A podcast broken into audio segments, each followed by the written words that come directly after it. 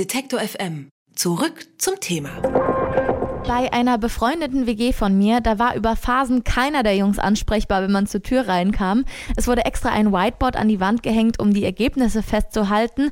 Und dort, wo früher doch konfliktfrei zusammengelebt worden ist, gab es auf einmal Rivalität.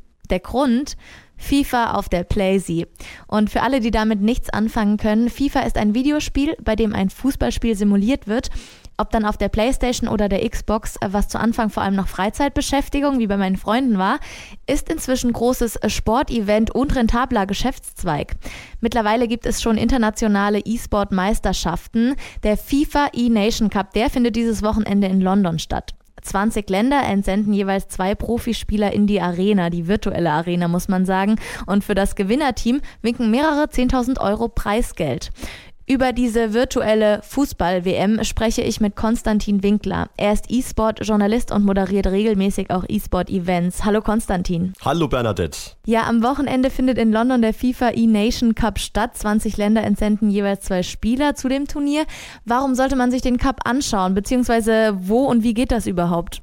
Also erstmal muss man sagen, dass es nicht wirklich die WM ist. Ich habe das auch teilweise in den Medien so verfolgt, dass, dass da der Eindruck entsteht, es ist quasi die, die Weltmeisterschaft. Das ist ein bisschen schwieriger, weil ähm, das ist ja nur Bestandteil von einem äh, von einer sogenannten Global Series, wo man dann Qualifikationspunkte für die eigentliche WM holt. Aber um zu deiner Frage zu kommen, ähm, das kann man sich auf diversen Kanälen angucken. Wir sind mit äh, eSports One und mit Sport 1 eben im Fernsehen mit dabei. Das heißt, wir werden Samstag und Sonntag die Wettbewerbe dann auch auf Deutsch kommentieren. Das heißt, da kann man sich's angucken. Äh, wir haben eine Highlight-Show, natürlich wird's auch im Netz gestreamt. Da gibt's äh, ein, zwei Plattformen wie zum Beispiel Twitch, die das dann im Originalton, also auf Englisch, dann auch zeigen werden. Mhm. Dann äh, gibt es ja ziemlich hohe Preisgelder am Ende, darüber habe ich auch kurz schon gesprochen. Ähm, die Live-Übertragung, professionelle Moderatoren, ein Hightech-Showstudio. Um es zusammenzufassen, das Event kostet jede Menge Geld, muss bezahlt werden. Wer zahlt das denn und wo kommt am Ende der Profit dann her? Also das ist natürlich in erster Linie ein, ein Mix, also da beteiligen sich ja verschiedene Firmen. Das ist auf der einen Seite die FIFA selbst als äh, Fußballverband. Das ist ein offizielles FIFA-Event, also wie eben auch eine klassische Weltmeisterschaft. Ist äh, die FIFA hier nicht umsonst auch mit dem FIFA E-Nations Cup Namensgeber. Äh, das ist der eine Teil und äh, der andere kommt natürlich vom Publisher von FIFA 19, in dem Fall also Electronic Arts, EA Sports die natürlich auch da mit äh, Geld reinbuttern. Das ist äh, also ein offizielles äh, Turnier auch von, von deren Seite aus. Und es ist äh, ein Stück weit Marketing, logischerweise, weil die Leute natürlich dann am Fernseher oder auch im Netz dann zugucken können, wie andere Spieler das spielen. Sie sehen, mit welchen Spielern die umgehen. Diese Spieler auf dem Wettbewerb kosten ja alle Geld. Also man spielt ja den Modus FIFA Ultimate Team. Das heißt, man, man baut sich quasi eine Wunschmannschaft zusammen. Und das ist so eine Art Sammelkartenspiel, ja, was man dann hat. Das heißt, man hat einen Spieler wie Ronaldo und den kann man dann von der Karte aus dann einsetzen und somit seine Formation und seine Aufstellung zusammenbauen. Und ich denke, das ist dann eher so eben ein, ein, eine Marketingmaßnahme, die dann dazu führt, dass halt mehr Leute dann in dem Spiel Geld investieren. Ja, allerdings ähm, sind auch viele Vereine schon dabei. Also nicht nur die FIFA, Bayern baut gerade eine Liga erst auf, also hinkt fast hinterher. Und auch der DFB will mit einer nationalen Liga einsteigen. Der entsendet übrigens zu dem Event auch zum ersten Mal sozusagen die nationale Mannschaft. Ähm, und Dr. Rainer Koch, der Vizepräsident des DFB, hat zuletzt gesagt, es ist unheimlich wichtig für einen Dachverband wie den Deutschen Fußballbund, dass überall, wo Fußball drin ist, auch DFB mit draufstehen sollte. Wie sieht das denn die Szene selbst? Gut gut, weil Geld generiert wird oder schlecht, weil Kommerz? Also ich glaube generell, der DFB hat ja vor knapp zwei Wochen seine E-Nationalmannschaft eben äh, aufgestellt und benannt. Ähm, da sind die beiden Vertreter eben Mo Ober und Megabit, die jetzt am Wochenende ähm, ähm, zum Einsatz kommen werden, auch bei diesem Wettbewerb, ja nur zwei von 20. Also man hat wirklich 20. Wenn man den Trainer mitnimmt, der auch als Spieler zählt, sind es 21 Spieler, die nominiert wurden. Da weiß man im Moment noch nicht so ganz genau, warum, ja, weil es gibt de facto noch nicht die Wettbewerbsdichte für Nationalmannschaften. Also dieser FIFA E-Nations Cup ist jetzt aktuell das erste Mal, dass die FIFA das mal mit Landesverbänden, also mit dem DFB in dem Fall unter anderem versucht. Ähm, generell, glaube ich, wurde es ganz positiv aufgenommen, weil natürlich die Spieler, die jetzt seit Jahren schon in der Szene aktiv sind, jetzt auch eine gewisse Anerkennung bekommen. Sie dürfen jetzt also wirklich ein Trikot tragen. Sie sind offiziell Bestandteil eines DFB-Nationalteams. Das ist äh, für die Leute alles sehr, sehr gut. Was natürlich ein bisschen problematisch ist, ist, dass der DFB ja sehr gerne unterscheidet. Und der DFB unterscheidet immer zwischen Sportspielen ähm, und allen anderen Spielen. Deswegen hat er ja auch diesen Begriff E-Football geprägt. Am Anfang hieß es noch E-Soccer. Das heißt, der DFB spricht nicht von E-Sports, sondern versucht quasi mit einer eigenen Definition sozusagen zu entscheiden, was ist denn für mich sportlicher Wettbewerb und was nicht. Also sowas wie Counter-Strike Global Offensive oder League of Legends oder Dota 2, also ganz klassische traditionelle E-Sports-Titel, sind für den DFB ja nicht E-Sports, sondern E-Sports ist nur E-Football. Und das ist eher ein Punkt, der nicht so gut ankommt in der Szene, weil man versucht, eine, eine zusammengewachsene Szene künstlich irgendwie aufzusplitten und zu unterteilen, das ist für mich Sport und das andere ist kein Sport und böse, weil gewaltverherrlichend.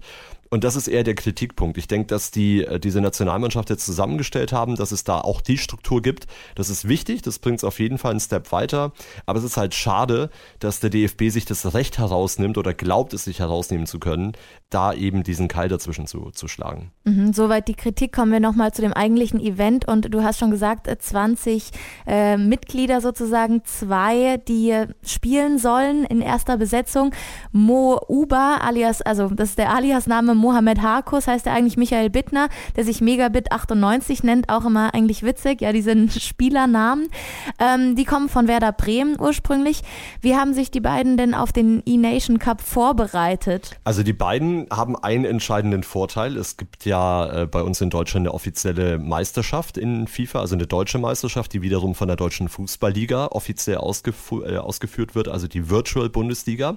Und da gab es äh, Anfang des Jahres ein äh, Wettbewerb, der lief quasi auch schon in so einem 2 gegen 2 Modus, weil man hat in diesem E-Nations Cup eben äh, die Situation, dass man nicht nur 1 gegen 1 spielt, wie das normalerweise bei FIFA eben der Fall ist, sondern eben auch ein 2 gegen 2. Und da sind die beiden eben sehr gut geübt. Das heißt, deren Vorteil ist, erstens, sie sind beide beim gleichen Verein, dadurch spielen sie gerne öfters auch mal zusammen, haben da ohnehin den Vorteil im Vergleich zu anderen Nationen, die man teilweise auch gar nicht richtig einschätzen kann, sowas wie China, die sind ja auch dabei, weiß man gar nicht so genau, wer sind die Spieler. Das ist eine, also sie sind sind erstmal generell in einer guten Chemie. Und dann weiß ich, dass die schon angefangen haben am letzten Sonntag, da war nämlich schon wieder ein anderes Turnier, wo sie in London waren ähm, haben sie schon angefangen im Hotelzimmer zu spielen. Also das ist für die natürlich eine Sache, die sehr schnell dann wieder weitergeht mit, mit täglichem Training. Das heißt also schon auch unterwegs. Jeder hat immer seine Konsole dabei. Das geht im Hotel dann immer ganz gut.